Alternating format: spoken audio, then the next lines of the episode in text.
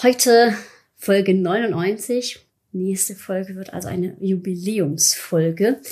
Und an dieser Stelle schon mal ein recht herzliches Dankeschön an die immer mehr werdenden Hörer.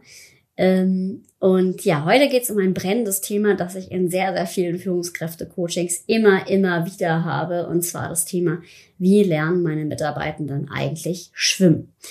Es gibt viele Dinge, die man nicht auf dem Schirm hat, die man falsch machen kann, um Mitarbeitende ja in Richtung Eigenverantwortung zu bringen. Und ich glaube, der häufigste Fehler ist, wenn man denkt, dass wenn man dem, ja, dem anderen alles auf dem Tablett sozusagen serviert ähm, und sehr stark hierarchisch sich durchsetzt, dass das dann zu mehr Eigenverantwortung führt. Das ist nämlich nicht der Fall.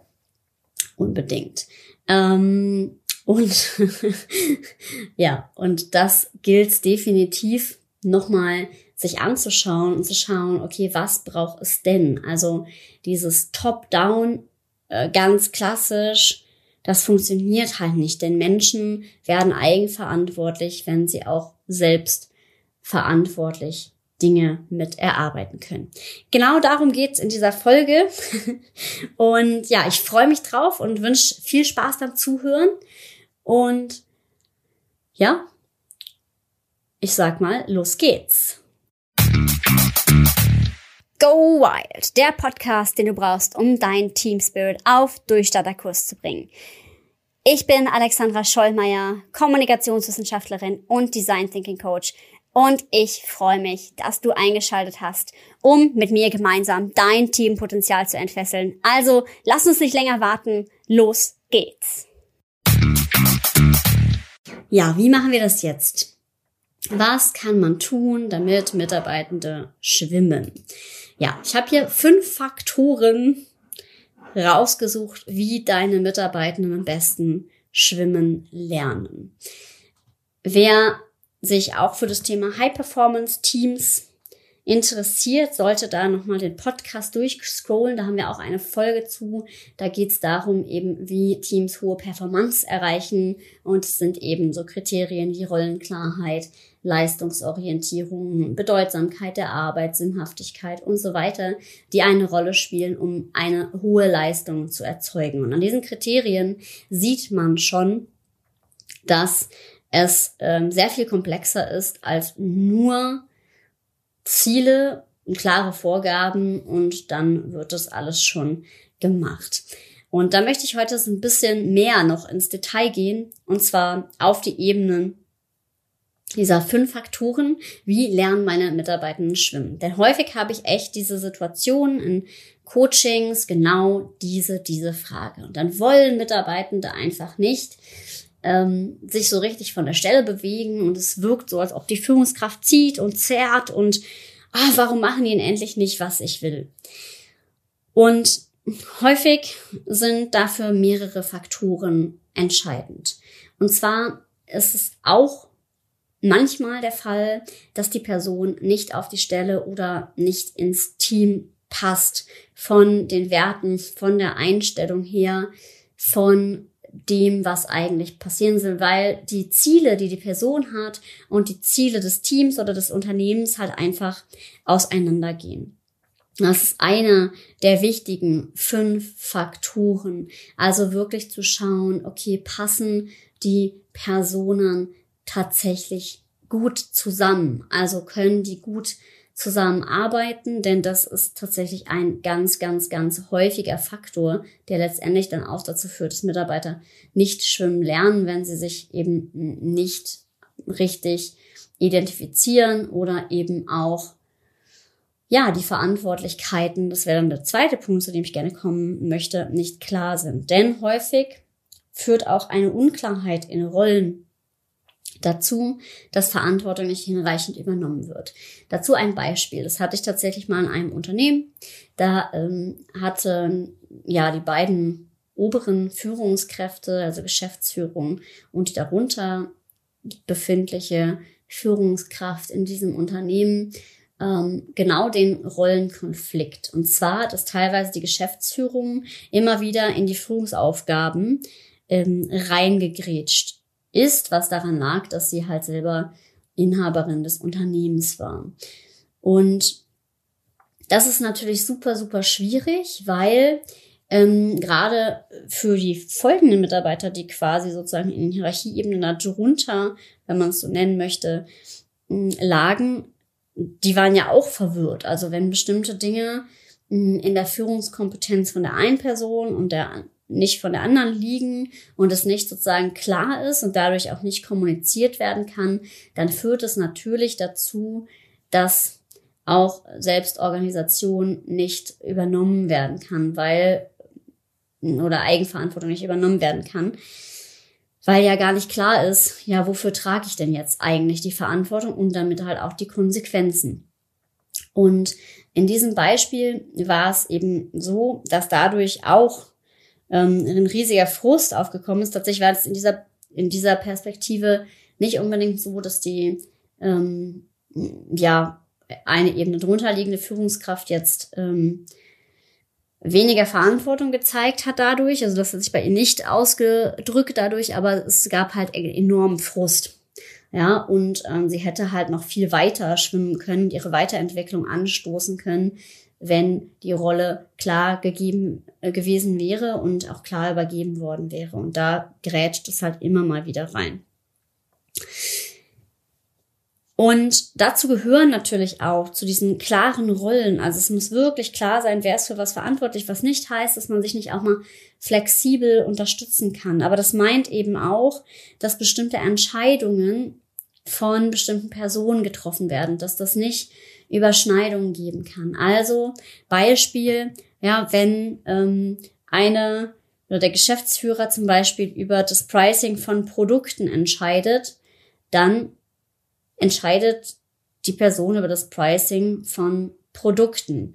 Na, oder äh, wenn auch von der Führung die Verantwortung für die Projekt, das Projektmanagement übergeben worden ist an eine Person, dann gibt sie zwar Feedback, aber macht operativ das nicht alles selber. Weil das führt dazu, dass es einfach Frust gibt und die Menschen selbst keine Verantwortung, ja, dann mehr übernehmen. Weil ja klar, wenn ich ja denke, boah, ähm, ja, jetzt mache ich es doch selber oder soll ich das jetzt überhaupt machen? Dann führt es erstens zur Verunsicherung und man ist halt auch genervt, weil ähm, man das Gefühl hat, man wird halt künstlich klein gehalten. Genau, dazu gehören natürlich auch klare Prozesse, ähm, in denen man Fehlerquellen ausschließt. Ich arbeite häufig ja mit agilen Methoden und jetzt auch immer mehr mit OKRs, also Zielsetzungssystemen, um eben ja klare äh, Prozesse auch daraus abzuleiten. Und dementsprechend, das ist der Faktor drei, also klare Prozesse, ist der Faktor drei, der Mitarbeiter zum Schwimmen bringt, weil ja klar, wenn die Prozesse nicht klar sind, macht es das erstmal total viel langsamer und da ist an vielen Stellen in den Teams, in denen ich unterwegs bin, immer Optimierungsbedarf. Und meistens kann man immer irgendwie noch was optimieren. Und Manchmal sind bestimmte Prozesse auch gar nicht zu 100 Prozent klar. Und da kann man auf jeden Fall durch Klarheit in den einzelnen Schritten und auch vielleicht durch Checklisten zum Beispiel, ja, die Fehlerquellen ausschließt, dann eben, ja, entsprechend Klarheit auch in den Rollen bekommen und dann lernen Mitarbeitende auch schwimmen, weil sie halt eben genau wissen, was sie zu tun haben aber, kommen wir zum vierten Punkt, das geht natürlich nicht ohne Partizipation. Also die Mitarbeiter auch einbinden und ihnen Entwicklungsspielräume geben. Das bedeutet auch, das gibt's nämlich auch häufig, dass Mitarbeitende dann, wenn sie irgendwie ein Problem haben, das sozusagen wieder zurückdelegieren an die Führungskraft. Also Führungskraft ähm, gibt ein Projekt an den Mitarbeitenden weiter, und dann kommt sozusagen ähm, der Mitarbeiter mit einem Problem, er kommt nicht weiter und gibt sozusagen wieder zurück an die Führungskraft, sie möge das doch hm, bitte lösen. Also Beispiel aus dem Marketingbereich jetzt zum Beispiel. Also man gibt eine Kampagne in Auftrag, weil die Person aber jetzt an bestimmten Stellen inhaltlich nicht weiterkommt fragt sie dann wieder für den inhaltlichen Input, anstatt selbst zu recherchieren, was es vielleicht dafür für Lösungen geben könnte. Und das ist halt diese Rückdelegation, die hält natürlich super viel auf. Also da ist es super wichtig, auch als Führungskraft ganz klar zu sagen, so, hey, stopp hier. Ähm, du bist tatsächlich dafür verantwortlich. Bring mir die Lösung, bring mir nicht das Problem. Ja, das ist Partizipation auf der einen und auf der anderen Seite. Also das Feedback bewusst einholen. Ähm, ich nutze dafür gerne Retrospektiven, also Formate, wo man ganz gezielt danach fragt. Auch Analysen sind sinnvoll, um wirklich die Mitarbeitenden mit einzubeziehen. Und dann Punkt 5, die Vision.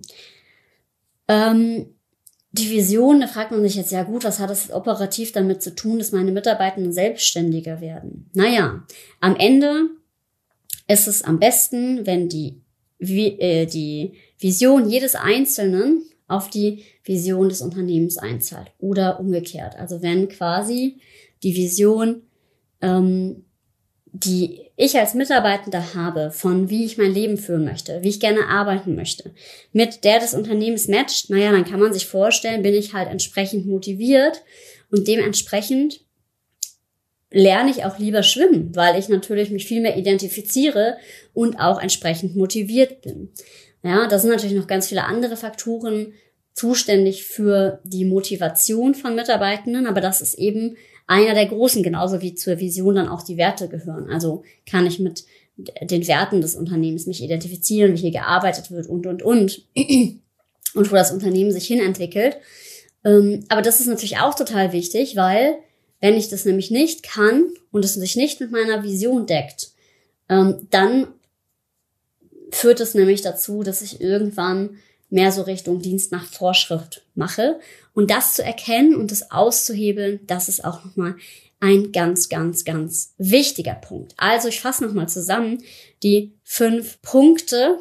Der Punkt eins: such die richtigen Mitarbeiter für dein Team aus, prüfe, ob sie sich wirklich identifizieren, ob es wirklich passt von den Werten, von dem, wie dort gearbeitet wird. Der zweite Punkt ist die Rollenklarheit zu schaffen. Passt wirklich auf, dass Verantwortlichkeiten klar definiert sind.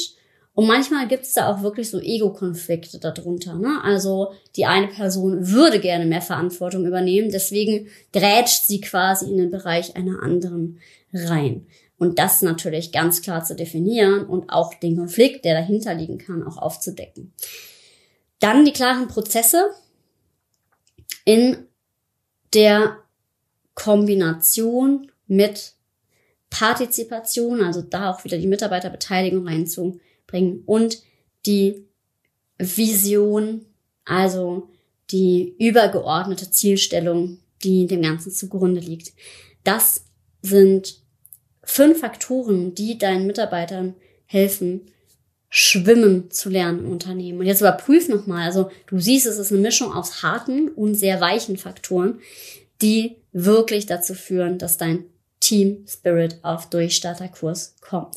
Ja, und in dem Sinne viel Spaß beim Ausprobieren, drüber nachdenken. Wenn du dabei Unterstützung brauchst, dann darfst du dich natürlich sehr gerne bei mir melden, denn ich habe noch einige Teamcoaching-Projekte frei und ja, unterstütze gerade auch mehrere Teams auch wieder für längere Projekte. Das heißt auch da wirklich mal zu sagen, okay, cool, lass uns das mal richtig angehen und richtig aufräumen, bin ich gerne dabei. Und ähm, ja, in dem Sinne wünsche ich dir bei allem, was du tust, natürlich gutes Ausprobieren und äh, Mut für wilde Ideen. Also in dem Sinne, sei mutig und hab wilde Ideen. Bis zum nächsten Mal.